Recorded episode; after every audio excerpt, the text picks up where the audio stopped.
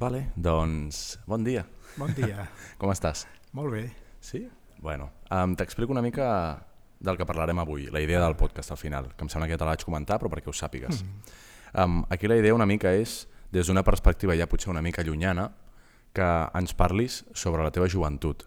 El nom eh, del, de la sèrie es diu 23, per si ens vols parlar específicament de 23 anys, que són els que tinc jo, però, però bueno, que ens pots parlar una mica del que tu vulguis. Jo tinc unes preguntes preparades, però que, que si hi ha alguna que tu em vulguis tractar amb més profunditat, ho podem fer sense cap problema i endavant. Mm. Vale? Molt bé. Si vols et pots començar um, presentant-te, si vols. Doncs pues mira, jo sóc Acacio Díaz, eh, visc a Mataró des de fa uns 45 anys, vaig arribar amb 18 anys, 17 anys, perdó.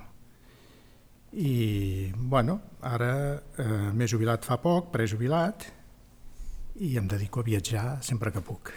Molt bé. Has dit que vas arribar aquí als 17 anys? Sí, als 17 anys. D'on vas arribar? Jo vaig estar abans a Portugal, sóc fill d'un militar, vale. i llavors vaig conèixer la mare del meu fill en allà i vam venir cap aquí, perquè ell era d'aquí. Amb la idea de tornar, però aquí m'he quedat. Amb Aquí 17 ja no... anys ja vas... Sí. Bueno, el meu fill va néixer, jo tenia 19. Sí, va néixer jove, eh? Jove, clar.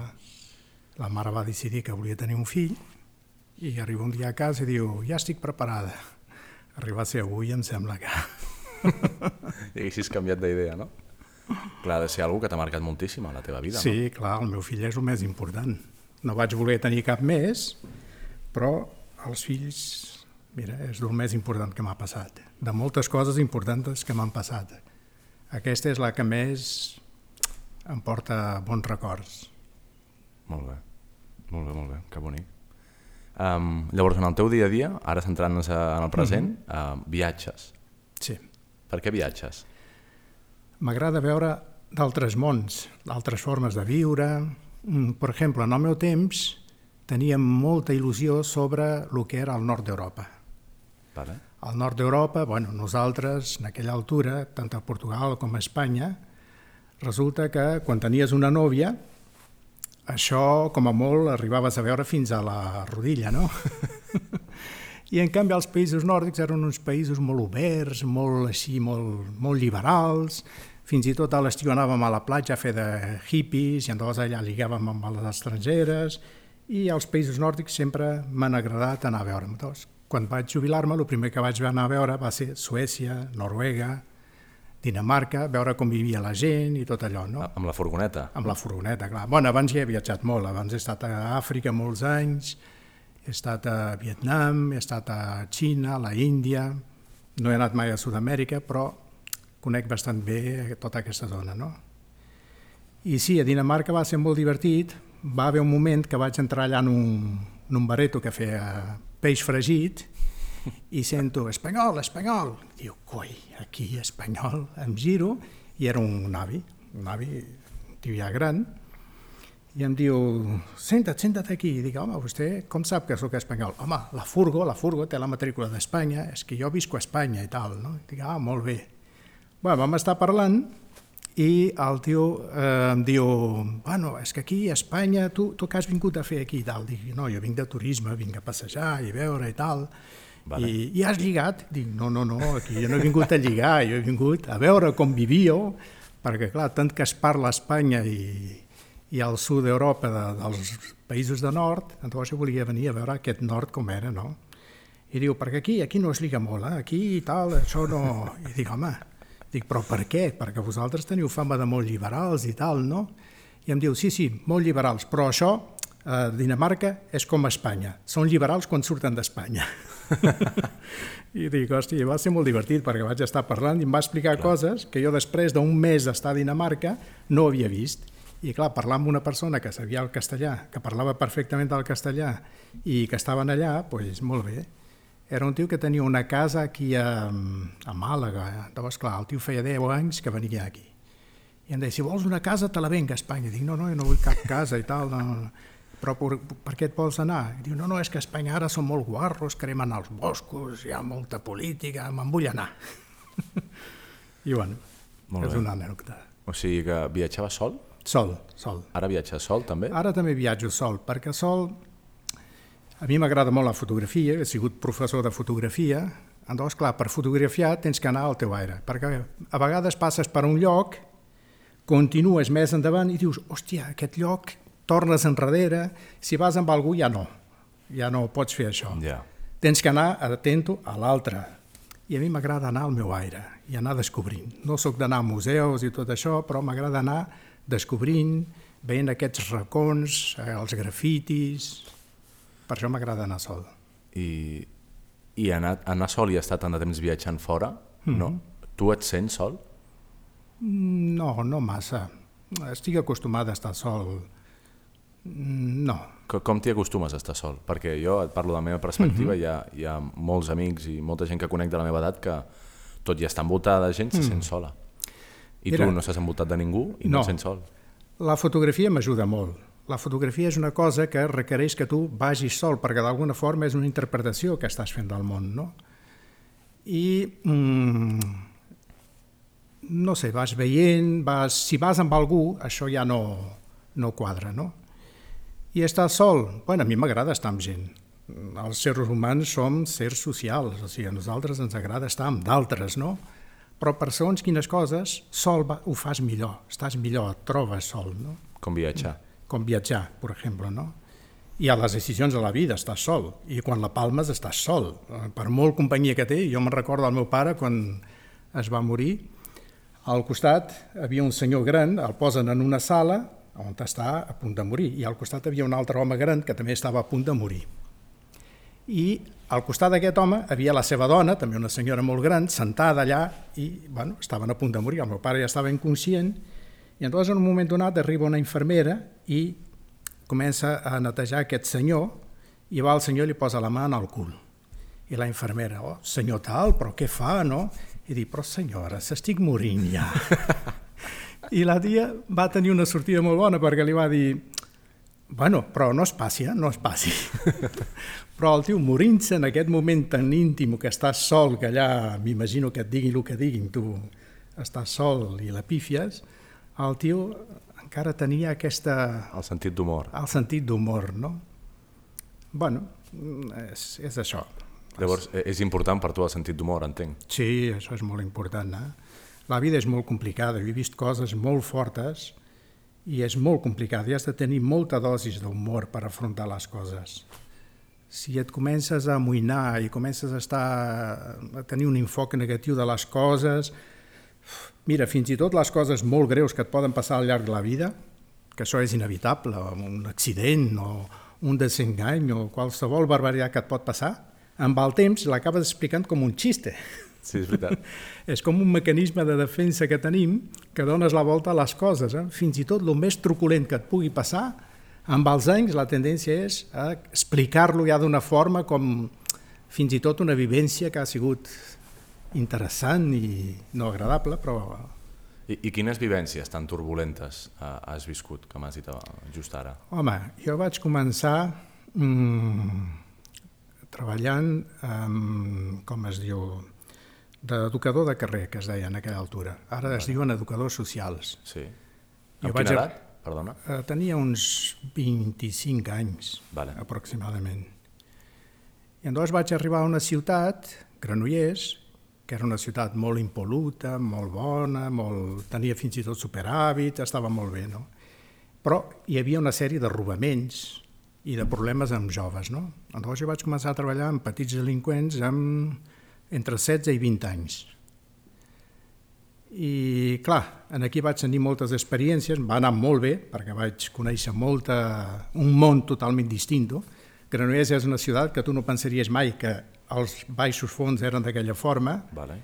i va ser molt interessant aquesta experiència, vaig estar 10 anys treballant amb aquests nanos, sí, sí, sí, sí i vaig tenir moltes experiències, fins i tot truculentes, no? però bueno, mm, m'ha anat molt bé. Ens pots, ens pots explicar alguna experiència perquè ens fa mala idea? O? Home, jo vaig veure nanos suïcidar-se mm, amb droga, era una altura que la gent prenia molta droga, jo vaig tenir un en els braços i el tio es va morir allà, perquè quan vaig arribar a casa em truca la policia, vaig cap allà, mira fulanito tal, està tota la família pringada, arriben allà i el tio s'havia injectat i mentre arribaven els bombers i tot allò, el tio allà es va palmar, no? Bueno, això és una experiència eh, desagradable. Després també vaig estar a Àfrica, vaig veure també moltes barbaritats, vaig veure aquestes guerres tribals, com la gent es matava, es destripaven... Bueno, això són records que no se'n van mai.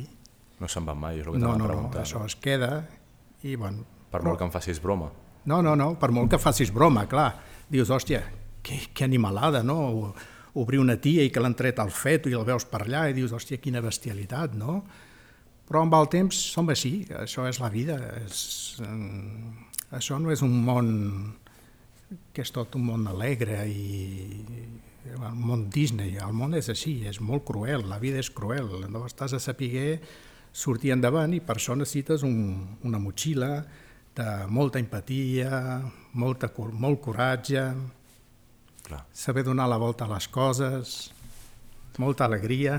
Quan, quan m'explicaves això, jo, jo a vegades penso, a mi que alguna vegada m'ha passat alguna cosa que no és ni, ni molt semblant al que m'estava explicant, jo molts cops he somiat amb, amb aquesta angoixa o... Tu entenc que amb aquestes coses som, somiaves? O sigui, podies dormir planament després de veure Sí, amb el temps, el ser humà tenim un mecanisme de reacció que amb el temps ens, ens adaptem, no? Per exemple, un dia vaig arribar a un lloc que un nano, em truquen, i un nano que anava a travessar la via fèrria a Granollers, se li va caure alguna a la via, va fotre la mà per agafar i en aquell moment la via va canviar i va agafar el braço, no? I el braç va quedar allà fet pols, no? Bueno, jo vaig estar allà, vam estar tots en allà mirant, i per mi era com veure un bistec a la, a la carnisseria. No? En canvi, si em fas anar a un hospital a prendre una injecció, a fer una operació, jo em desplomo, no? Això m'imagino que són les vivències que has tingut, que veus totes aquestes coses tan, tan horribles, doncs ja les assimiles i dius, bueno, al final tal, obrim una vaca, obrim un, un cerdo, és, és el mateix. Tardes un temps en adaptar-te, però ho acabes fent i ja està. Llavors, vas començar fent fotografia o sent educació social, que no m'ha quedat clar? No, fent fotografia. Ja, Fent jo fotografia. vaig començar aquí a Mataró, teníem un institut Piaget, que donava cursos de formació a través de l'INEM per fer professors de fotografia. Jo vaig començar a fer fotografia en allà, ja m'agradava, i bueno, després aquí, com tots els joves, vam tenir moltes feines, no? Això és una cosa que ara vosaltres, els joves, dèieu, ostres, que la vida és molt complicada. Bueno, i en aquella altura arribava a guanyar 12.000 pesetes, Quan és això en euros? uh, uf, ni idea, Bueno, 12.000 pesetes, però el lloguer pagava 17. vale. O sigui que estem com ara, sí. en un cutre piso, però cutre, cutre, no? Doncs clar, ara veus la gent queixar-se, oh, és que... i dius, bueno, això és com un pas que tots hem de fer. Saps? Sempre va bé haver passat des del límit a estar, estar bé. Molt bé, molt bé. Um, amb tot això, o sigui, mm. la, la teva parella del moment, com, mm -hmm. com reacciona que tu viatgis tant? Perquè viatjaves tant quan tenies aquesta edat? Sí, sempre que he pogut he sortit, no? Bueno, jo ara no tinc parella, tinc una amiga que viu a Estones, vivim a Estones, però ella treballa, i jo en canvi no. Llavors, clar, jo sempre viatjo fora de vacances. Això fins i tot quan estava actiu, jo viatjava quan tothom feia vacances. Per què? Perquè els preus són millors, hi ha menys gent, vas més tranquil pel món, Ja. Eh, veus una altra cosa. Tu, per exemple, si arribes a una d'aquestes ciutats de Copenhague, si arribes a l'estiu, està plena de gent, no et pots bellugar, és, és horrible. En canvi, si arribes en èpoques fora de vacances, hi ha molta menys gent. Sempre he intentat viatjar fora de vacances, no? Per exemple, jo sempre feia vacances al setembre, setembre-octubre.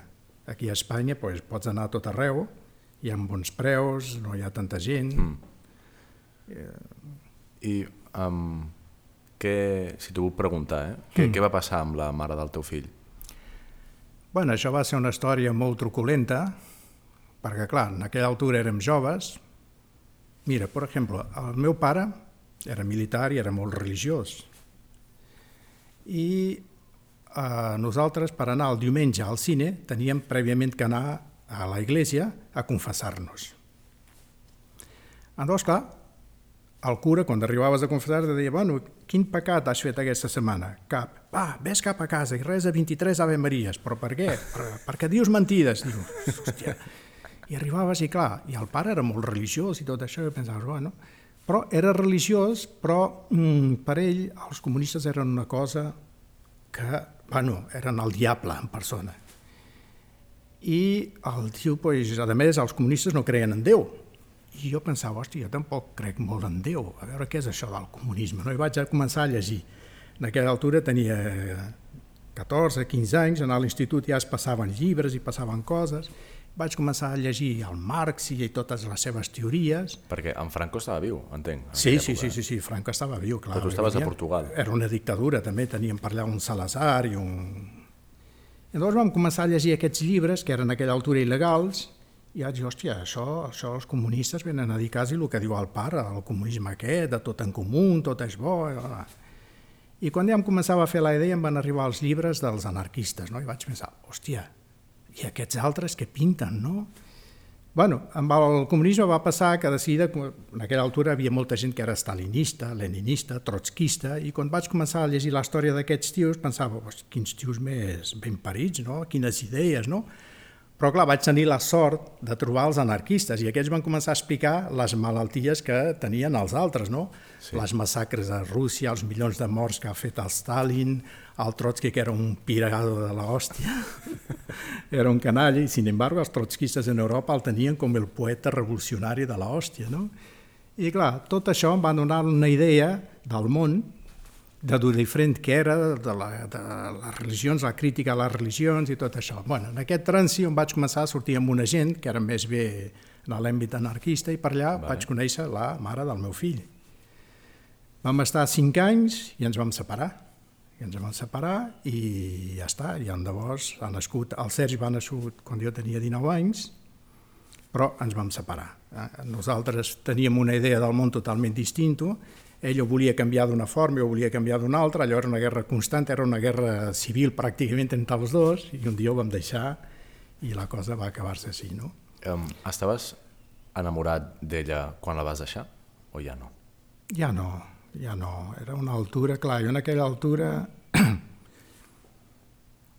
era molt diferent Mataró. Començava a obrir-se, havia molt liberalisme sexual, ja no tenies que estar sempre amb la mateixa dona, tot això que t'havia explicat el pare, que tu vius... Amb... Bueno, el pare, a pesar de ser un tio cristià, etc, jo me'n recordo que quan vaig començar a portar aquests llibres a casa, dels marxistes i dels sí, tu els portaves a casa. Jo els portava teus. a casa, sí, perquè ell, dintre del seu esquema de que els comunistes eren el diable, el tio pues, tampoc ho havia llegit. O sigui, és un tio que ha nascut en un país que estava sumès a una dictadura, entra en un cos militar, és un oficial de l'exèrcit, no ha anat més enllà, no? Llavors ell llegia tot això i a vegades quan arribava a casa deia vostè sap el que està llegint?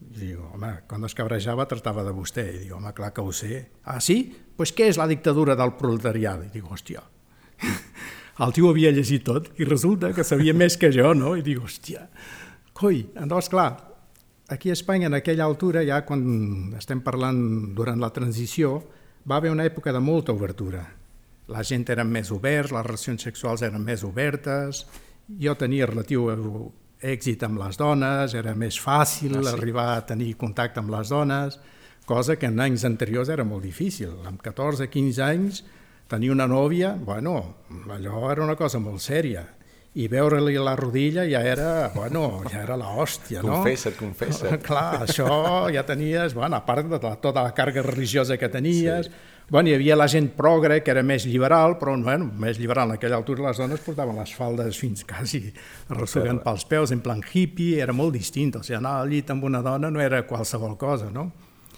Clar, durant la transició, Espanya allò va ser com una petita revolució, no? Tot va ser més liberal i, clar, Mm, estar casat en aquella altura era molt complicat. clar, home, és era... que l'edat que tenies i totes les hormones... Clar, clar, era molt distint, era molt... Però bueno, mmm, va sortir així, o sigui, la vida és imprevisible. Mm, hi ha la tendència a dir, no, no, si treballes, si t'esforces, arribaràs. Arribaràs a on? Uh, I, i, bueno, i quin sentit té? Jo conec milions de persones que han treballat tota la vida, s'han esforçat, s'han esclavitzat i no han arribat en lloc i segueixen igual de pobres, no? Llavors, mm, per molt que t'esforcis, a vegades, no, no sé, les coses et arriben a les mans. A mi em donava la circumstància que entraves en una llibreria i sempre t'arribava un llibre a les mans que t'impressionava. Per exemple, jo amb 20 anys, 19 o 20 anys, vaig entrar en una llibreria i vaig veure La vida secreta de les plantes, un llibre. I vaig dir, què és això? El vaig agafar i vaig començar a llegir i era una investigació que havien fet diverses universitats sobre la vida secreta de les plantes. O sigui, li connectaven, per exemple, hi havia un experiment que havien fet en una planta d'aquestes que té unes fulles molt carníveres, molt gruixudes, uh -huh. la posen dintre d'una sala i llavors els estudiants passen d'un en un i, per davant de la planta. I un d'ells, sense que els altres ja sàpiguen, ha de trencar una branca de la, de la planta, no? Però no ho ha de dir a ningú. Llavors, prèviament es treuen d'una bolsa un paperot i el que li toca és el que té que trencar la planta. Bé, després connecten uns electrods a la planta i fan de nou passar tots els alumnes per davant de la planta, d'un en un. I quan passava el que havia trencat la planta, la planta els, es disparaven als d'allò, no? als, bueno, als índices. No? Jo coi, vaig quedar impressionat amb aquest llibre. El vaig llegir tot i temps després, el Stevie Wonder, un músic d'aquella època per, dels que jo escoltava molt, va quedar també molt impressionat amb el llibre i va fer un disco que és The Secret Life of the Plants i dic, hòstia, quina coincidència. Però aquest llibre m'ha canviat moltes coses, no? Mm, va ser molt interessant, o sigui que a vegades les coses t'arriben a les mans sense que les busquis i tampoc cal estar tan obsessionat en arribar i, i a ser ric i a tenir molts calés i s'ha de deixar fluir però no, no és una mica perillós això de deixar fluir a vegades? Perquè és allò de, bueno, ja m'arribarà, cap problema, no, no, i, al, i al final potser no arriba. T'has d'esforçar per intentar ser el més independent possible, tant dels teus pares, la teva família, dels teus amics. Eh? Per què? Però, per què? Perquè quan menys dependències tinguis, més feliç tens, la, més possibilitats tens de ser feliç. Una persona que és dependent dels seus trastos, dels, per exemple, jo tinc una amic que té un megacotxe d'aquests Mercedes que l'ha costat 150.000 euros. Bueno, no pot anar de viatge, perquè té por que el robin el cotxe. No pot anar, jo penso, pues, per què serveix aquest cotxe? Sí, per l'uir. Bueno, sí, passes per un carrer, fots una pitada i totes les ties et miren, però no et saltaran a dintre del cotxe. Llavors aquest cotxe és una rèmora, no sé, busca't una furgo, almenys podràs passejar pel món sense problemes de que te la robin, no? Quantes menys dependències tinguis, penso jo, eh, per mi millor. Jo en aquest moment no tinc gaires dependències, no m'agrada viatjar però no, no tinc més dependències d'allí necessito un gran cotxe, necessito una gran casa eh, tinc que comprar això tinc que fer... no, vaig, em deixo anar no... de fet, per molt que t'esforcis igual un dia tens un accident de tràfic i quedes sense potes, ja està, ja, ja l'has cagat sí, no? o toca la quiniela i guanyes una milionada no? és, és imprevisible, jo penso que ens hem d'esforçar però hem de donar un marge a la possibilitat de que pugui passar. Um, llavors, m'has comentat del llibre de les plantes. Hi ha mm -hmm. alguna altra cosa que t'hagi, com dius tu, arribat a les mans, mm. que hagi suposat un, un canvi a la teva vida molt important? Sí, mira, mm, jo, això dels llibres és molt important. Els llibres ajuden molt. A mi almenys m'han ajudat molt a descobrir coses. Jo me recordo que una vegada, eh, bueno, això també, que entres a una llibreria i trobes un llibre, comences a llegir-lo i era el primer europeu del segle XX que va anar al Bhutan. Hòstia, jo vaig quedar impressionat. On és el Bhutan? Bhutan està per allà al costat de Katmandú, cap a la Índia, vale. per aquella zona. I llavors el tio fa una descripció en el llibre i diu que en un determinat moment ell es creua amb un anglès que se'n va cap a un altre lloc d'aquests molt famosos també. I, hòstia, em vaig quedar amb aquest llibre, dic, tinc que anar, no? I, bueno, mm, resulta que temps després trobo un llibre que era l'altre tio explicant on havia anat i que s'havia creuat amb un tio que jo havia llegit els dos, dic, hòstia, tinc que anar, això vol dir. I sí, sí, vaig estar, vaig anar a la Índia, vaig estar dues setmanes per allà i molt bé. I resulta que ara fa poc engego la tele i veig un tio jove que va descalço per, per allà, per Katmandú, i va narrant la història. I era, va resultar que era el fill del primer tio que vaig llegir que explicava la història del pare que havia viatjat per aquests llocs. No? Bueno, jo penso, ostres, les coses, jo, quina coincidència, no? que t'hagin arribat aquests dos llibres, que després un dia enxegues la tele i veus, clar, tot això et fa pensar i reaccionar i dir, hòstia, el món realment és... És un mocador, eh? És un mocador, eh? És un mocador. És... Realment, o sigui, mm, és com dir, hem de ser realistes, però la realitat què és? Què és la realitat? Bueno, tu tens una realitat, tu vius en un univers, ets tu, la teva família, els teus amics, això és un món, però això no és la realitat. Si comences a escarbar fins i tot aquí a Mataró trobaràs altres vivències, altres coses que dius, hòstia, a Mataró existeix això? Hòstia, eh, llavors no ens hem de tancar, de dir, bueno, la realitat és així, no, la realitat és una interpretació, tu interpretes el món, no? però realment el que és real no ho arribes a saber mai no, la realitat no, no existeix pràcticament una realitat. Què, és... què, què tal per la Índia, per cert? Hòstia, molt bo, però vaig estar poc temps, però clar, allò d'anar pel carrer i donar una patada a un cartró i veure que sota havia un tio, hòstia, vaig pensar això, perquè clar, en aquella fase de la meva vida jo estava molt ficat amb el, els hinduistes i tota aquesta gent, clar, imagina't, jo vaig partir de ser cristian religioso perquè el pare obligava, fins a ser progre, després de reconèixer ser vegetarià, macrobiòtic, després vaig passar, bueno, vaig percórrer tota la sèrie que normalment, i vaig dir, hòstia, llavors, tanto, tanta religiositat i tanta història, i resulta que aquí els morts, hòstia, i això em va desacreditar una mica tot aquest ambient que havia en aquella època de, dels Guru Maharashis i tota aquesta història, clar, jo vaig dir, hòstia, per aquí no anem bé tampoc. O sigui que al llarg de la vida tu vas evolucionant, vas descobrint diferents teories, diferents explicacions de la realitat que vas veient que no, no són certes, que, no, que això no coincideix i que i vas intentant adaptar-te, no? I igual no arribes en lloc, perquè dius, bueno, en aquest moment la preocupació, el que estic més interessat és fer que hi hagi menys infelicitat possible. Jo em barrejaria per una seguretat social, per una, uns hospitals gratuïts, o sigui, una assistència mèdica gratuïta, una sanitat pública, per això em barallo ara. No em facis barallar per una pàtria, per un país, per una bandera, per un partit, per una ideologia. Tot això per mi no és la meva guerra, no, no té cap sentit per mi. És... no sé. Pregunta. El, uh, el viatge que més t'ha marcat? Oh, Àfrica. Àfrica realment és al·lucinant. És, és un altre món. Per què? És, és molt diferent. O sigui, mira, això em va passar ara quan vaig anar a Noruega. Jo atravesso tota Noruega, bueno, vaig amb la furgo, pujo per les Isles Lofoten i continuo fins a dalt de tot. Hi ha un moment que paro a la carretera perquè arriba una zona que tots els arbres no medien més d'un metre d'alto. No? I l'ambient era com un altre món, era inexplicable, era com si haguessis arribat a un altre planeta. No? Àfrica és això, és com un altre planeta, és totalment distint, no? les extensions, les praderes, les... tot és a lo bèstia, no? els bitxos. La gent?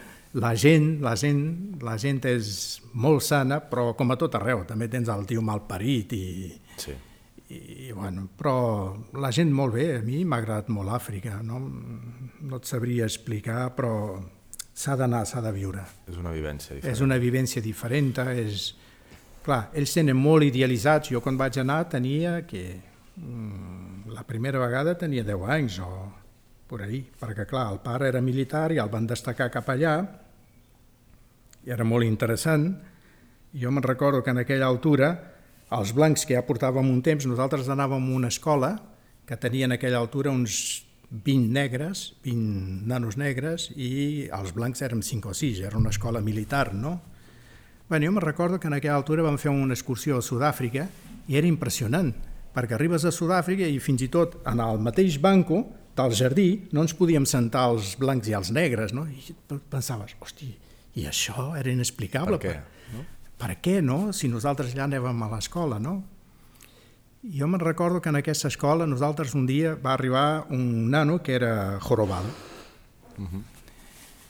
I llavors un negrito que havia al costat diu ojo perquè aquest, si dona un pet, quedes igual que ells. Hòstia, i ens vam quedar allà tots, bueno, entra la mestra, comença a fer preguntes, i bueno, us presenta el nou company vostre i tal, era un oficial de l'exèrcit, us presento aquest africà nou, i, uh, i llavors li fa una pregunta i el nano comença a encollir-se i a tremolar i tothom comença a mirar-lo i diu ha donat un pet! I hòstia, vam sortir tots per les finestres. o sigui que, que bèstia. Eren molt bèsties en aquella altura, molt, Molt primitius, també, molt eh? cabronets, i bueno, però Àfrica s'ha de viure, és, ha canviat molt, ara fa molts anys que no vaig. Jo vaig estar al Marroc, per exemple, vaig baixar fins a baix de tot, a Mauritània, són mons totalment distintos. I a mi el que m'agrada és contraposar-los, no? Gent bona i gent dolenta ja la trobaràs a tot arreu. No et puc dir que són millors o pitjors que nosaltres. Igual Ja. que a Noruega no són millors ni pitjors que nosaltres, són diferents. A Noruega, per exemple, he descobert que en relació a nosaltres som més respectuosos amb els altres. Per exemple, aquí vas per la carretera i constantment sents pitades, senyals del tio que vol passar... A Noruega no. O sigui, jo els dos mesos que vaig estar allà no vaig sentir ni una sola pitada. És més, vaig arribar a algunes ciutats i havien tret fins i tot els senyals de tràfic per obligar la gent a anar més tranquils, no? En això sí, en el respecte a les persones sí que notes diferència, però després quan parles amb la gent veus que tenen els mateixos problemes que nosaltres, no? Ah, em resulta molt curiós que hagis arribat a viatjar tant, Uh -huh. per una banda, que per l'altra banda siguis una persona tan independent com tu mateix. Et que... uh -huh. Però sempre tornes aquí, no? Sempre tornes a Mataró. Bueno, jo visco d'un- d'una nòmina. Uh, a mi, per exemple, Noruega ara m'ha agradat molt. Jo m'hagués quedat a Noruega. Estar allà una temporada, viure allà un any, dos, jo perfectament. Vamos, no me... Si ara tingués la possibilitat d'anar a viure, no puc, perquè clar, el meu sou no dona, no dona, per viure en allà, jo no m'importaria de quedar-me en allà. Mm, El teu sou de fotògraf. no, el meu no. sou ara de jubilat. Ah, de jubilat. Però jo no m'importaria quedar-me a Noruega, no, vamos, viuria tranquil·lament, no... O sigui que simplement tornes per una qüestió... Torno perquè aquí és la... Bueno, jo vaig quedar a Espanya, eh, jo, la meva idea era anar-me, tornar a Àfrica o viure en algun país d'aquests, no? Però clar, jo tenia un fill. I vulguis o no, sempre he estat pendent d'aquest home. Eh, llavors, clar, mm, sí, ets independent, vas al teu aire, però sempre hi ha aquest... Mm. Tenir Lligam. fill és una història, sempre estàs pendent d'aquest, no? Mira, ara ja té 45 anys, ja és un tio, ara acaba de tenir un fill, i bueno, però sempre estàs pendent, no? Sempre és un altre... et canvia tot la vida, és... Però, vamos, jo no, a Suïssa, ell ara viu a Suïssa, jo no m'importaria anar a viure a Suïssa. Però, clar, jo arribo a Suïssa i nosaltres aquí ens agrada anar als bars, als restaurants, sortir al carrer, però arribes a Suïssa i vas a un restaurant i pagues 200 euros per un dinar i dius, hòstia, jo a Espanya menjo molt millor i, i no pago ni... I, I el trobes a faltar, estar ell a Suïssa? Sí, home, i tant. Jo, el meu fill, sempre que ve, no sé, sempre vius pendent d'ell. És una cosa que ja és ja per tota la vida. Sempre vius pendent d'aquesta persona. On que no el vegis, sempre estàs pendent dels fills. Molt bé. És... Ara et vaig intentar retar una mica l'argument que m'has donat de, de, de vida, perquè el que sí que és veritat, i sobretot això, xarxes socials i tal, afecta molt, que hi ha molt de jove que si no estàs a les Maldives o viatjant per Índia, fent una excursió de tres setmanes i de més, és com que t'estàs perdent la vida. A vegades es sent una mica així, no? O surfejant a les Filipines, és igual. Um, al final, uh, tu, tu has tingut una vida que has viatjat moltíssim perquè això t'ha omplert mm. molt i, i, com, i el que entenc pel teu missatge és això, eh, que és molt important viatjar, però um, ho ha sigut per tu. Uh, tu creus mm. que ho és per tothom o no? A veure, hi ha moltes formes de viatjar, per mi, eh? O sigui, una cosa és fer el turista, allò que dius, bueno, me'n vaig, jo que sé, a Honolulu i porto les fotos de jo allà a Honolulu, els selfies i tota aquesta història. Per mi és un tipus de viatge que jo no faria mai. O vas i després fardes de que has anat i penses que fardant de que has anat això et posarà més possibilitats de lligar més o menys. Ah, a mi lo interessant del viatge és veure diferents paisatges, diferents formes de viure, com han resolt els problemes les persones d'allà, no? Per exemple, a Àfrica, com resolen el problema de quan no tenen aigua, com viuen els pobles, com es defensen dels lleons, aquests pobles que encerclen d'espines i tot això. O sigui, és anar amb la mirada d'observar, de veure, no? Però anar simplement per fer un selfie, portar cap aquí, etc, o per dir, no, no, jo he estat, fixa't que jo n'he enumerat tots els països que he estat, sí, he viatjat. Llavors jo penso que a l'hora de viatjar hem d'anar, primer, ser molt respectuosos amb el país que estàs visitant, i segons, anar veient com viu la gent, observar, és molt important, comparar amb com vius tu, no? Això per mi és lo important. No té cap importància per mi dir, no, és que he estat a la Índia, he estat a Guinea, he estat a Angola, he estat a Sud-àfrica... Ja, per mi això no... Ja, però sí que és, sí que és veritat que si, si estàs treballant tampoc pots marxar molt de temps de viatge, no? I. I marxar poc temps suposo que tampoc et deixa veure o entendre el concepte que dius de viatge. Home, depèn. Mm. Jo sempre he viatjat doncs, 15 dies, 20 dies, ara és quan viatjo durant un mes o dos i estic per allà on te sigui, no?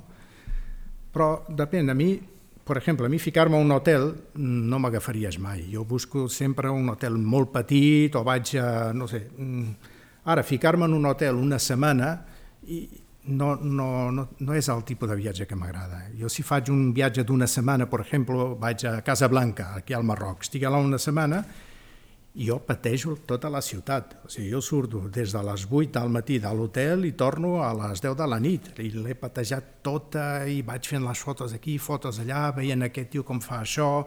Eh, Per mi és lo important, observar, veure com en resol la vida les persones d'aquella zona, no? I comparar amb el que he viscut jo. Ja, sé que la pregunta que et vaig a fer Mm. normalment és molt depèn, Mm-hmm. però si, si no poguessis dir depèn, jo per exemple que he viatjat molt poc, Mm-hmm. mm, he anat potser una mica a Itàlia, mm, al Regne Unit, però ja està, no he sortit tampoc d'Europa. Quin és el lloc que tu em recomanes d'anar com a primer viatge a fora? Que... Home, jo et recomanaria els països nòrdics. Els països nòrdics perquè, sobretot Noruega. Noruega és espectacular, és com anar aquí al Pirineu però rodejat de mar. Ojo que no t'estic dient que aquestes formes de viatjar que t'he comentat abans siguin millor o pitjors que la meva. En aquesta Sí, sí. altura jo ja no estic en situació de dir el que és bo i el que no és bo. El que és bo per mi, igual per tu, és dolent. O sigui que no té sentit per mi en aquest moment considerar les coses des d'un punt de vista qualitatiu, no? què és el millor, què és el pitjor. No, no, puc dir-te el que és bo per mi, el que per tu no. Però, per exemple, viatjar pel nord, pels països nòrdics, està molt bé perquè és una civilització bastant semblant a la nostra, però amb unes diferències, sobretot al respecte humà, molt interessants d'observar, no? I de dir, ostres, perquè aquí al fin i al cap aquí estem lluitant per aconseguir el mateix. I llavors és interessant veure això, no? Després hi ha tots els països de l'est, tot això de Estònia, Letònia, Lituània. Jo he estat per allà ara i bueno, em va xocar molt, no? perquè primer el que més em va impressionar va ser arribar a la frontera i veure els centres aquests eh, fronterissos, el, on estan els policies i tot, Sí. tot desmuntat. Tot. Jo vaig pensar, això canvia tot. Que tu puguis passar la frontera i que ningú demani ni passaports ni res, diu, això canviarà la humanitat segur, segur, perquè clar, aquest intercanvi de gent era impressionant, no? Però, per exemple, jo vaig arribar a un, un, un càmping, perquè normalment utilitzo molt els càmpings, perquè en el càmping vale. em puc dutxar i tot això, entra en un càmping i dic, bueno, on està el, això de netejar la ropa, la màquina, no? I em diuen, està en un lavabo, allà dintre, no? Bueno, vaig cap al lavabo, era el lavabo de dones. I dic, hòstia, bueno, em quedo allà davant de la lavadora, sentat en una cadira, i en una estona veig que surt una senyora, fot un grit i torna a entrar cap a dintre. I clar, això és el lavabo de dones, però aquest tio m'ha dit que és aquí. Al cap d'una estona surt aquesta senyora, tota vestida i tal, bla, bla, bla, bla, bla, bla, i se'n va. I penso, bueno, no sé el que m'està dient la Clar, tia. tampoc entens el que et diu. Clar, però torna amb un musculitos, un tio de dos metres d'alto, i amb uns leguis, i el tio em comença, "Ah, ah, ah", i jo sentat allà, tan tranquil, jo pensava, bueno, mentre no et passis la meva zona de seguretat no passa res, no? I ell deia, English? French, Spanish, i el tio, nada, continuava. I dic, para el carro. Jo tan sols pensava, a veure, si el tio em salta a sobre, on te l'he de donar per desmuntar-lo. Bueno, vaig veure que el tio portava uns leguis, tenia els pebrots ben marcats i vaig dir, aquesta serà la meva zona d'ataque, no? Llavors vaig posar la meva agenda, tenia un traductor i vaig posar un traductor d'aquests que li hables i sí. parles i tradueix en veu, no? I diu, què te passa, tio? I el tio se'm queda així i diu, què idioma hables? I llavors el tio comença a parlar i li dic, espera't un moment, i li poso, i, i el tio diu, és que aquí és el lavabo de dones. Dic, pues mira, jo no tinc problema que això sigui el lavabo de dones, però a mi m'han mandat cap aquí. Llavors ves a queixar-te a la recepció. Llavors el tio va cap a la recepció i tal, al cap d'una estona torna amb una noia d'allà del càmping i amb una cadira. I em diu, bueno, pues senta't fora, esperant fora. Dic, ah, bueno, vale, sento fora, no? Al cap de mitja hora torna el tio i em convida a anar a la seva rulot i penso, coi, aquest tio em vol envenenar. vaig cap a la rulota... I vas, eh? Igualment, i sí, vas. Sí, i vaig, i vaig. Jo no tinc por. Ja he passat aquesta època del por. Això és una de les coses que he après a Àfrica, no? A Àfrica sempre deien que, bueno, a l'escola, que quan tenies por, això et mermava la teva visió del món, eh, fins i tot et provocava enfermetat. Ah. Llavors, això des de que vaig començar a desenvolupar-me, pues, jo no tenia por. A part d'això, que quan vaig fer karate durant molts anys, llavors això m'ha ajudat molt a no tenir por. Clar. I vaig pensar, bueno, vaig cap allà. I anàvem amb la traductora, em sento allà i el primer, el tio treu una botella d'allà d'un vodka o que era allò, i el primer que em diu és que en realitat tu estaves acollonit, no?, quan em vas veure. I dic, no, jo no t'estava acollonit. Saps que en Espanya tenim la mania de torrejar els toros? Imagina't, vaig prendre com un toro. Però allà tu, jo por no, però... Bueno, vam estar, el tio es va riure i tal, vam estar allà estona parlant, la senyora era dona d'ell, però vaig pensar, fixa't per on, al final acabem allà, mig borratxos, amb el vodka... Clar, és una situació totalment distinta. Però els has de tenir no... ben posats, eh?, per anar-te'n al rulot d'aquell home. No, perquè vaig pensar, el més que pot passar és que el tio allà m'enveneni o em foti d'hòsties. Si em fot d'hòsties, oi, malament, però, però també pot ser que sigui una cosa, no sé, pot ser que aquest tio, jo què sé, anem a veure què és això. No, no parto al principi amb una por de dir igual, no, no, no, jo vaig. A tu t'han fotut d'hòsties algun cop? Sí, home, jo vaig tenir un delinqüent, un tio que tenia 19 anys, i el tio un dia es va enfrontar amb mi, va dir que, bueno, que si jo volia alguna cosa... El tio va començar... Teníem un centre on ell anava a fer mm, carpinteria, coses aquestes. Nosaltres, jo sempre que agafava un nano d'aquests, o l'agafava la policia, li donàvem a escollir, dir, oye, mira, o pots anar pel camí normal, la policia ara et porta al tribunal, el jutge segurament eh, fotrà en un centre de menors, o vens amb nosaltres, aprendràs carpinteria, aprendràs una sèrie de coses i intentem reconduir-te. I la faceta aquesta de carpinteria, que és nova, uh, sí. on l'ubiques de la teva vida? Quants anys tenies? No, no, jo no era carpinter, o sigui, ah. teníem un taller en l'Ajuntament, teníem uns tallers on aquests nens anaven a fer vale. activitats, i una d'elles era la carpinteria. Vale, I una vale. carpinteria, el tio s'anava a aquesta carpinteria, teníem una petita setmanada, i bueno, bueno pues aquest tio va entrar allà i aquest tio pegava a tots, fotia d'hòsties de tothom. I un dia li vaig dir, para el carro, perquè jo estic disposat a anar a la presó per ajudar-te, però no tinc cap on anar a la presó. O sigui, si et rebotes, jo et fotré una d'hòsties tu mateix, no? I llavors el tio em diu, ah sí? Doncs pues anem a fora, anem a fora. I anava a sortir, el tio em treu una navalla i dic, això no m'impressiona, això no em fa por. Ah, no? I em fa així i me la clava. Jo la vaig... Te la clava la mà, Sí, sí, la tinc la marca. Llavors li vaig agafar, li vaig treure el cuchillo i vaig sortir corrent amb la navalla darrere d'ell. Diu, diu si t'agafo, tio, és que et mato. M'aniré a la presó, però m'aniré a gust, no? Va ser l'única vegada que vaig tenir així... A l'aeroport també em va passar... Eh, però tu, tu dius que no tens por, però quan et trobes amb una persona davant hmm. que et va acutxillar, o sigui, conscientment potser, no ten... però l'estómac o alguna no hi ha alguna que, que diguis, hòstia... Home, no tants... sempre hi ha una tensió. Però Està... tu no dius que això sigui por? No, jo no tinc por. Jo dic, bueno, el més que pot passar és matar-me, tan sols moriré una vegada. Mm, però jo em quedo allí a l'expectativa. Això és una de les coses que vaig aprendre en el karate. Tu no has de reaccionar, has d'estar a l'expectativa, a veure per on te va el tio. Eh? Has de saber estudiar la persona i veure per on te va i veure d'on ve el primer cop i defensar-te. Mm, dic, bueno, hi ha moments a la vida que tu dius, bueno, ha arribat el meu moment, ara o la palmo o segueixo endavant, però mira, tinc que afrontar el toro. Al final al cap és com la, la cosa del toro, no? El tens davant i dius, bueno, què faig? No puc sortir corrent perquè el bitxo vindrà darrere meu.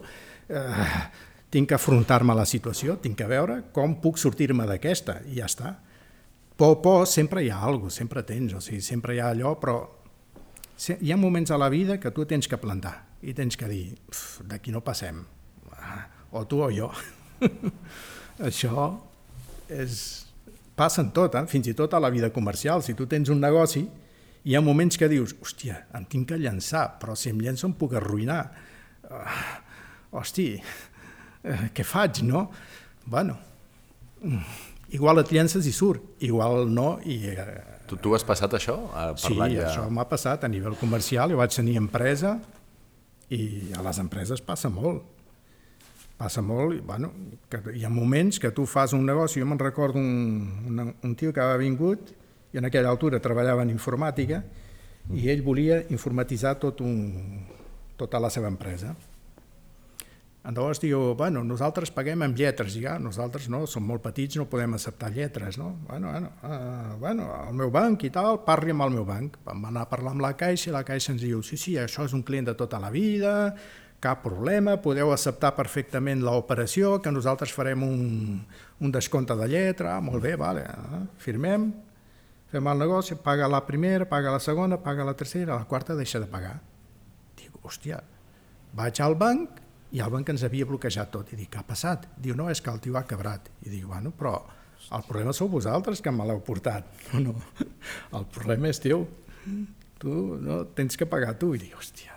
Bueno, resulta que després vam anar amb els quatre empleats a l'empresa d'ell per treure les màquines, arribem allà, les portes estaven tancades, els treballadors a la porta i diem, no, venim a buscar els nostres ordinadors, ni no, estan tots cremats.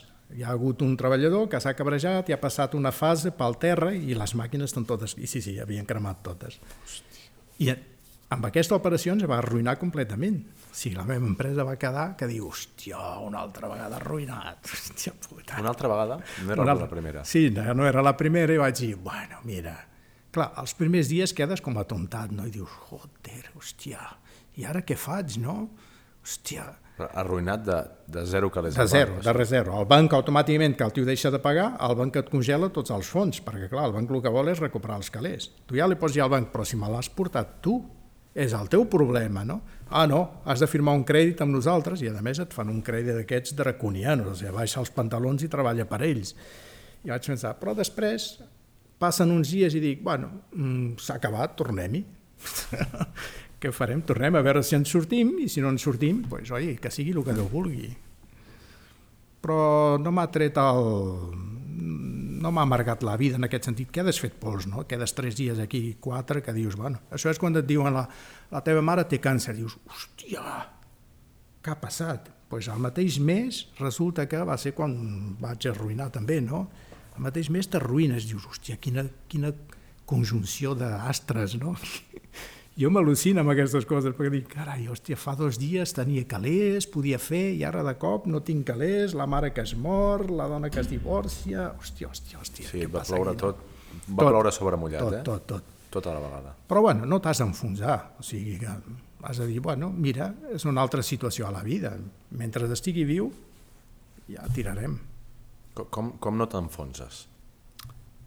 Perquè hi ha, hi ha gent que intenta no enfonsar-se, però sí. Ajuda molt, mira, ajuda molt la, les vivències que he tingut, ajuda molt el que has llegit. Uh, per exemple, mira, va haver uns anys aquí, durant la passada la transició, aquí a Mataró, va morir molta gent perquè es descobria la droga. La gent fumava porro, s'injectava, i molta gent, fins i tot classe mèdia, més classe mèdia, quantitat de gent jove que es va morir. Teníem en aquella altura el Canaletes, allà al costat de les Rambles, que era un bar que ara és una, una tenda de bragues, em sembla, una cosa d'aquesta, sí. en el que ells havia aparegut gent morta dintre del lavabo, no? de sobredosis, no? Però jo vaig tenir la sort que vaig començar a llegir amb 19 anys el que havia passat al maig 68 a França, que va haver una revolta dels estudiants i en aquella altura va néixer una gent que es deien situacionistes i criticaven la societat de l'espectacle. I d'alguna forma venien a dir que si tu t'ho vols passar bé, no tens que drogar-te ni borratxar-te ni res, sinó que pren la vida d'una altra forma, o sigui, activa-te, eh, buscar i drogar-te i, o injectar-te coses o emborratxar-te és el que vol el sistema. El sistema vol que tu busquis el recurs de la droga perquè després quedis enganxat, perquè deixaràs de ser una persona que està en contra del sistema. Seràs un tio passiu, drogadicte, que acabaràs... I llavors, clar, jo sempre m'he negat a injectar-me i a drogar-me. No t'has drogat mai? No, no, no, no, no, vaig fins i tot amb els delinqüents. Mira que va haver una època que en el centre havia molta gent que es drogava, molts nanos que es drogaven, i un dia vam portar un, un mejunge de hierbes aromàtiques que vàrem comprar i vam dir, mira, sentem-nos aquí tots, ja que esteu amb la droga, avui anem a drogar-nos tots i veure què passa. I tot el grup allà, de 10 nanos, tots allà fent... Ah, ah. I, bueno, i començaven a tenir unes reaccions, ah, al·lucinaven i no sé quants, i dic, si no havia res de droga. Clar, això em donava, d'alguna forma, em feia recordar això que havia llegit dels situacionistes, a dir, bueno, si tu vols divertir-te, busca la forma de divertir-te, diverteix-te sense rendir-te eh? sense injectar-te, sense emborratxar-te. No? Jo pensava, mira, al final aquests tios estan fent el mateix. O sigui, estan entrant, ens estem passant bé, estan al·lucinant per aquí, es pugen per les parets, pensen que estan drogats i no estan drogats. No? Però això ha ajudat molt. Vol dir que ajuda molt les vivències que has tingut, la teva família, el que has llegit, sobretot el que has llegit, el que has vist. És... No hi ha una, una recepta especial per no enfonsar-te. És les vivències que has tingut i tenir clar el que fins on te pots anar. Molt bé. És... I, I ara em remolco un altre cop tot al principi, que, mm. que quan estàvem parlant que m'has dit que tenies molta facilitat per lligar. Mm -hmm. De jove, de jove. De, eh? de jove, bueno, ara no sé, però... Um, què, què vol dir tenir facilitat per lligar? O sigui, per què la tenies? Què, què era el que et feia que tenies que tinguessis A facilitat? Veure, mm, amb 14 15 anys, el sexe per tu és una cosa al·lucinant, i més en aquella època. Ara tens pel·lícules porno, tens, eh, jo què sé el que tens, no? En aquella època nosaltres, porno, res.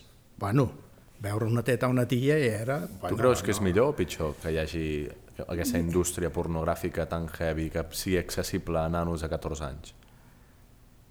Home, això...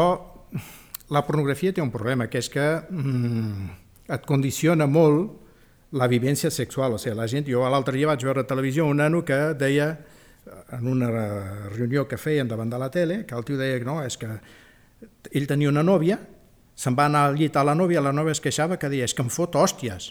I el nano diu, bueno, és que això és que ho he vist en el porno, que les ties s'ho passaven bé, mentre es feies a l'amor si li donaves cops. Jo pensava, el porno té aquesta, aquesta problemàtica, no? que d'alguna forma es desvirtualitza el que és la sexualitat, que és, al final, estar amb una dona és compartir un moment, és compartir un, una sensació, és compartir, una, és compartir. No és tenir allà un tio o una tia i estar fotent-li d'hòsties perquè penses que sí disfrutarà més, no? això ja és enfermís. No? Però a la meva època, pues, nosaltres fer l'amor amb una tia era una cosa que, bueno, normalment feies l'amor per casar-te ja o després de casat, no? Uh -huh i, i bueno, era molt diferent. Ara no, ara la gent està més informada, no? a les escoles es parla d'això.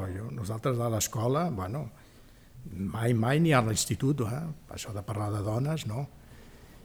I clar, nosaltres a aquella altura, el més que fèiem en 17-18 anys era anar a la platja a lligar les turistes.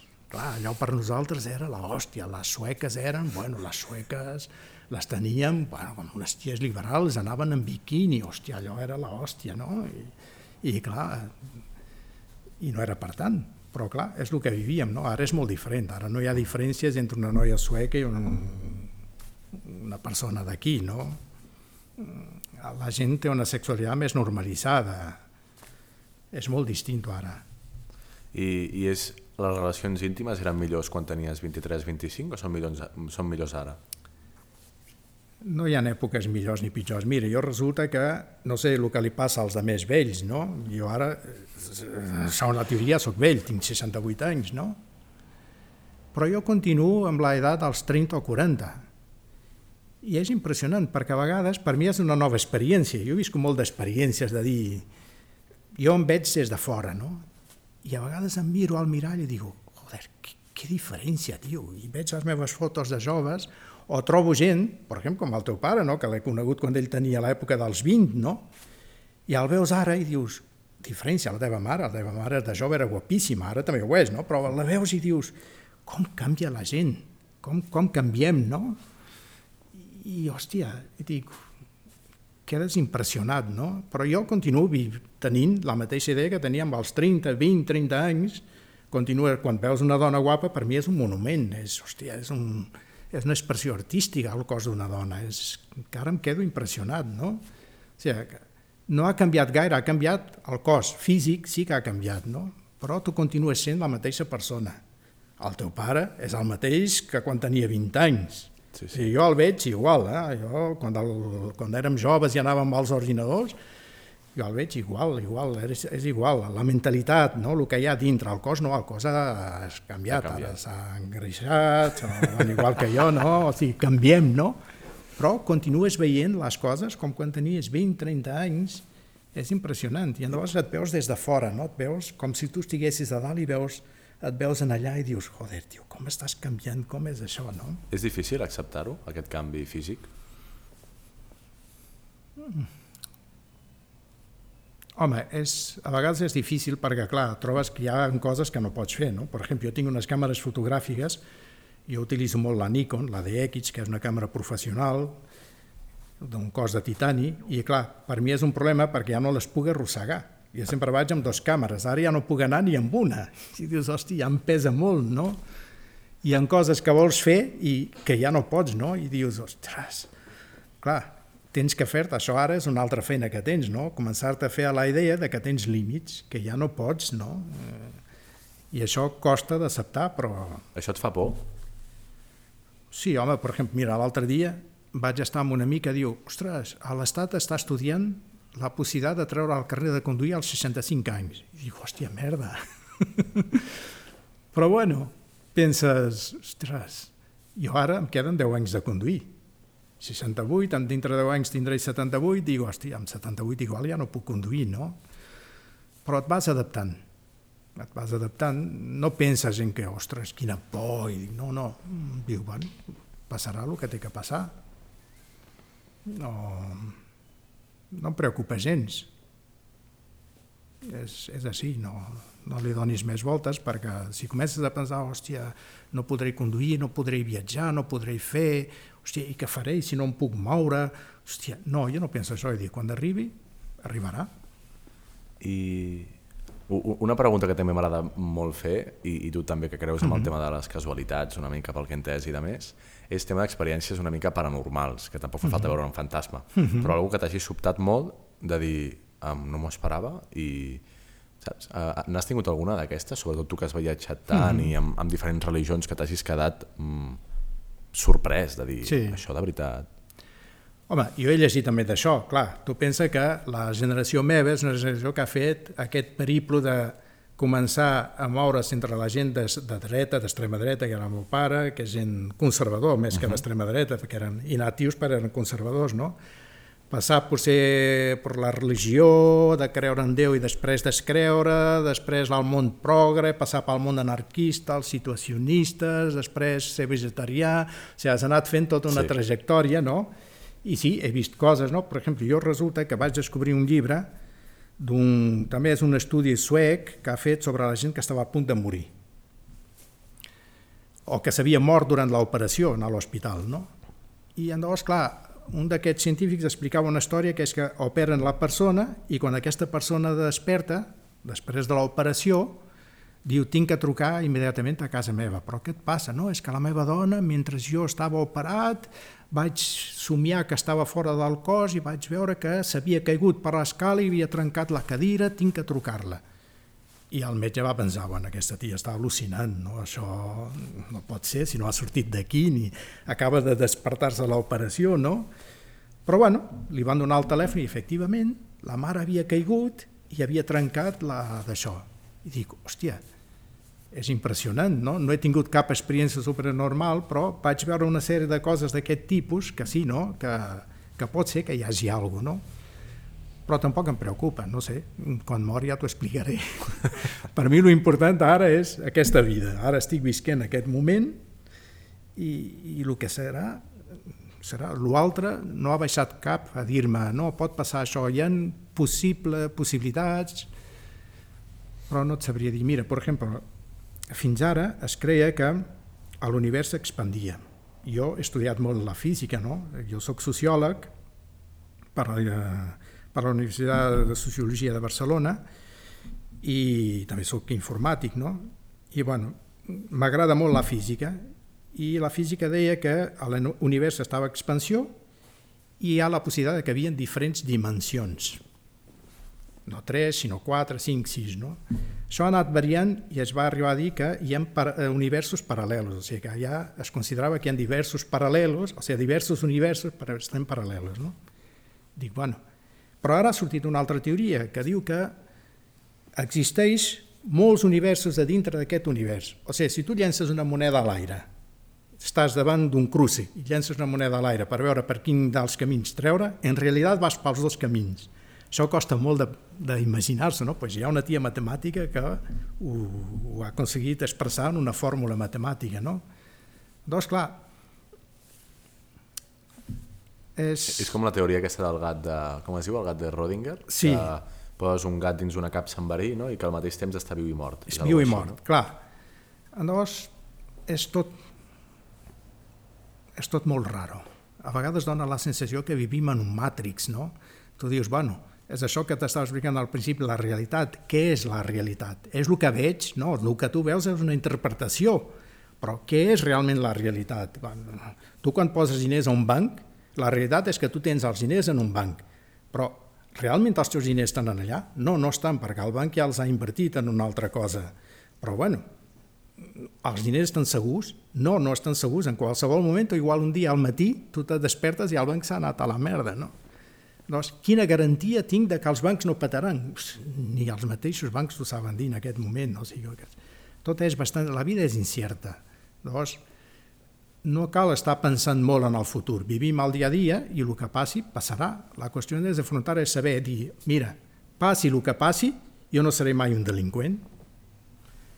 Intentaré o evitaré tenir que matar un tio.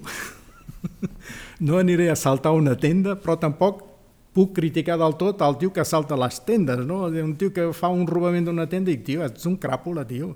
No sé, si tots es comencem a robar tendes, això es transforma en un infern anem a veure la forma que, de, de solucionar que tu no necessitis assaltar una tenda, no?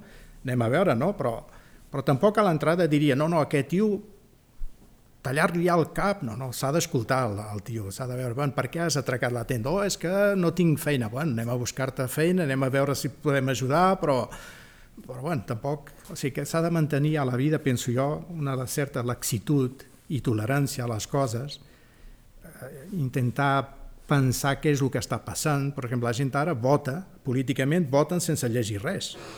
Voten perquè el president és guapo. Jo tinc una amiga que deia, no, és que el president és guapíssim. I dic, vale. bueno, votes un selfie, no? O sigui que ens hem de preocupar de veure el perquè de les coses, però deixar sempre oberta la possibilitat de que estem fent una interpretació del món. I això no és la realitat, ni és el que ni és la raó on està la veritat de les coses? No et sabria dir en aquest moment, després el que he viscut i que he tingut professions, he tingut, una, he tingut empreses, he col·laborat amb gent, he conegut moltes històries, continuo ficat en moltes històries, però veure la veritat, on està la veritat dels fets, és molt complicat. No... Yeah. O què és el bo i què és el dolent, no et sabria dir què és el bo i què és el dolent. En aquest moment que estem tu i jo parlant, què és el bo i què és el dolent? No et sabria dir. Igual dintre d'una setmana ho hauré menjat tot, reconsiderat, les borrades que he dit o he deixat de dir, però ara per ara no et puc dir no sé, és com el meu fill quan diu bueno, però tu què penses la meva professió? No penso, és una professió, estàs bé, guanyes bé la vida, no? Bueno, doncs per mi ja és bo. Per mi el bo és que tu no pateixis. Ara, tant se me'n fot que siguis pobre o ric, o ruc. el principal és que tu estiguis feliç. El de més ja no em preocupa, no? Molt bé. És... M'ha agradat molt parlar amb tu, Acacio. La veritat és que m'ho he passat molt bé. Uh, el que sempre dic és... Um, uh, L'última pregunta m'agrada enfocar-la una mica a quin consell li donaries al teu tu de 23 anys? Pot ser de vida, pot ser amorós, pot ser de feina, qualsevol cosa, sí. però... Home, he comès molts errors. Uh, com ho faria ara? No et sabria dir. No, però a, a, algun consell que tu creguis que en aquell moment t'hagués ajudat potser mm. no, no a no cometre aquests errors, a superar-los potser amb més facilitat o no ho sé. Mm. Si jo fos el teu tu a la Càcio de 23 sí. anys, què em diries? No, no t'ho sé dir. És, és complicada la pregunta. És eh, molt realment. complicada, no et sé dir... Clar, en aquella altura he viscut moltes coses ni me les he buscat. M'han vingut i he reaccionat d'una forma, no? Uh, L'únic que et puc dir és que aquella època en relació a aquesta, home, ara la gent està més informada, o hauria d'estar. Això ara està molt complicat, perquè la realitat cada vegada és més difuminada. Què és lo real? Ara tens programes informàtics que simulen perfectament la teva cara i demà et trobaràs en una esquina tu deient unes coses i no ets tu. I dius, hosti, clar, tot és més complicat ara, no?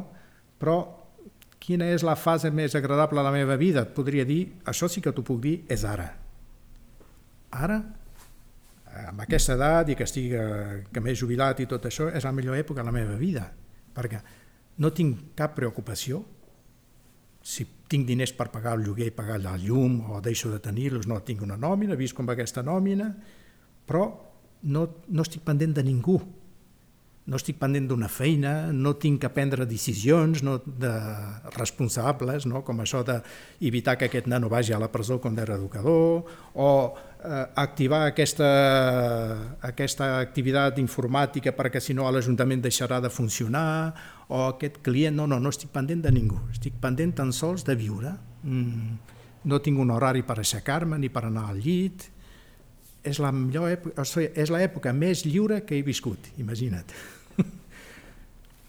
Perquè això, ser realment lliure, penso que és això. No tinc cap responsabilitat, no tinc cap dependència de, de res i faig el que vull.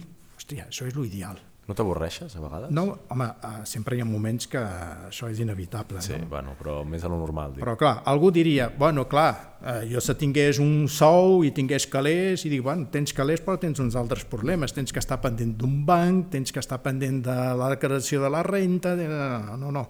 Jo crec que ara, home, una mica més de calés aniria millor perquè podria viatjar més, no? Però és l'únic moment de la meva vida que em trobo realment, que em sento lliure fins ara estava sempre pendent d'una empresa, d'un ajuntament perquè era funcionari, eh, d'una gent política perquè sí. col·laborava amb ells, d'un grup d'ecologia perquè eh, defensaven l'ecologia. Jo me'n recordo que quan tenia 20 i pico d'anys vam fer el primer grup d'ecologia de Mataró. Van, i pràcticament de la zona, que era l'Ortiga. Li vam dir l'Ortiga perquè quan tocaves rascava, no? I, hòstia, allò, jo un dia estava fent un... Perquè, clar, jo em badornava en Mataró de, de cartells, no? defensant la platja, defensant això i tal. I un dia estava allà a la ciutat de Veïns fent un cartell i arriba un nano que devia tenir uns 17 anys diu, bueno, és que vinc a apuntar al grup d'ecologia i tal. Dic, ah, bueno, pues ja estàs, no? Però quan us reuniu? Els dimecres? Ah, hòstia, pues el dimecres vinc a la reunió. Bueno, el dimecres estava jo allà pintant un altre i arriba el tio, bueno, quan, quan venen els altre Dic, no, ja som dos. Hòstia, el tio es va quedar, com que dos? Sí, sí, ja som dos. Oh, però, però, però tu sol fas tot això? Dic, clar, jo sol faig els cartells, faig... El partit era jo. bueno, el grup va començar a créixer i quan érem, bueno, aquest tio va acabar sent diputat i tot això. Hòstia. Quan érem 20, això ja, doncs la gent va començar, ja no defensàvem, en aquella altura teníem una guerra aquí a Mataró que era la muntanya de la Creu. La volien urbanitzar i la meva lluita era no urbanitzada. Ara encara està sense urbanitzar. Està per allà a Cerdanyola i nosaltres volíem defensar la muntanya, la creu, no? Però la gent va començar a derivar. Llavors hi havia gent d'aquest grup d'ecologia que deia no, les dones no han de prendre anticonceptius perquè els anticonceptius provoquen això, provoquen l'altre, s'ha d'utilitzar aquest sistema que utilitzaven els índios de Nord-Amèrica, que és posar una esponja de no sé què, i jo pensava, ui, ui, ui. Després hi havia un altre grup de gent que eren molt naturistes i que no, no, teníem que deixar de menjar carn i menjar peix i això de matar animals. I ja es valia. I jo vaig pensar, hòstia, hòstia, ha arribat el moment de plegar. I vaig plegar. Llavors vaig deixar d'anar a les reunions i al cap d'uns mesos m'envien una carta dient bueno, com no vens a les reunions quedes expulsat del grup. I dic, alto un moment, això sí que no. Torno al grup i dic, bueno, com aquest grup l'he fundat jo, a partir de demà ja tenim una nova orientació política.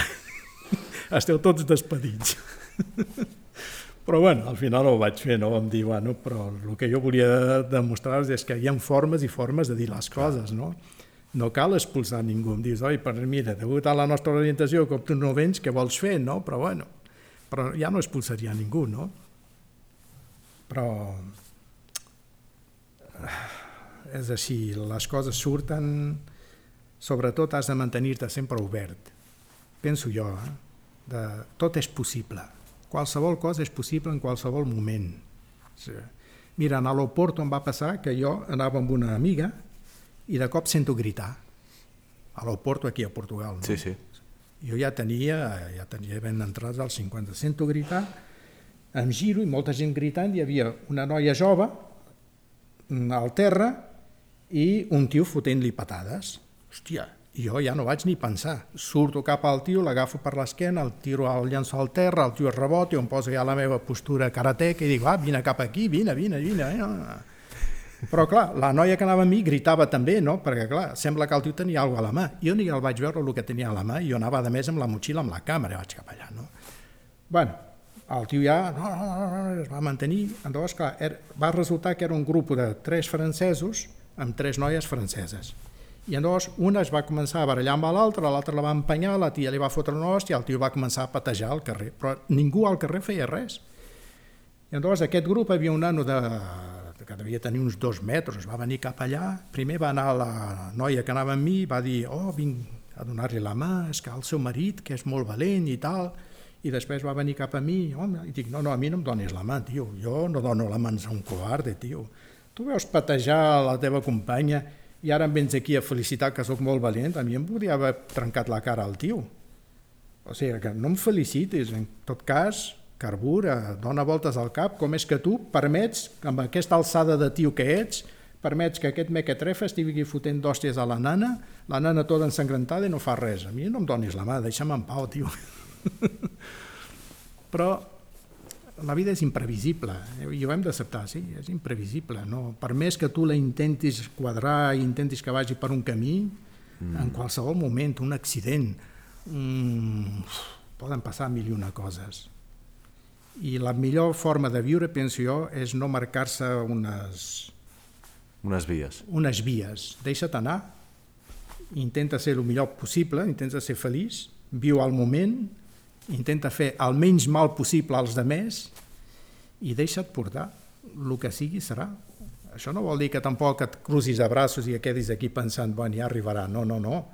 Eh, intenta, però no deixis que la vida et matxaqui per ser ric, per exemple, és una tonteria. Avui he llegit que la gent jove actualment ja no volen ser rics, volen ser feliços, i vaig pensar, hòstia, menys mal, perquè viure per ser ric penses, bueno, sí, després quan soc ric, què? Resulta que quan ets ric acumules la tira d'enemigos, vius sempre pendent de lo que et pot passar, de que et roben, de que t'entren a casa, de que... Penso que és... Si has de ser ric ja ho seràs, però tampoc centres la teva vida tan sols en això, no? Molt bé. Marcar-te aquesta meta que és absurda, no... Molt bé, No sé, si alguna et puc aportar, és això. No sóc molt clarivident. No, no, jo, Perquè, jo crec però... que ha quedat un, un podcast xulíssim. Mm. De veritat que sí. O sigui que moltes gràcies per venir. De res, home. Ja si alguna cosa... Estigui. Vale, Cafio, doncs ho deixem aquí. Molt bé. Vale.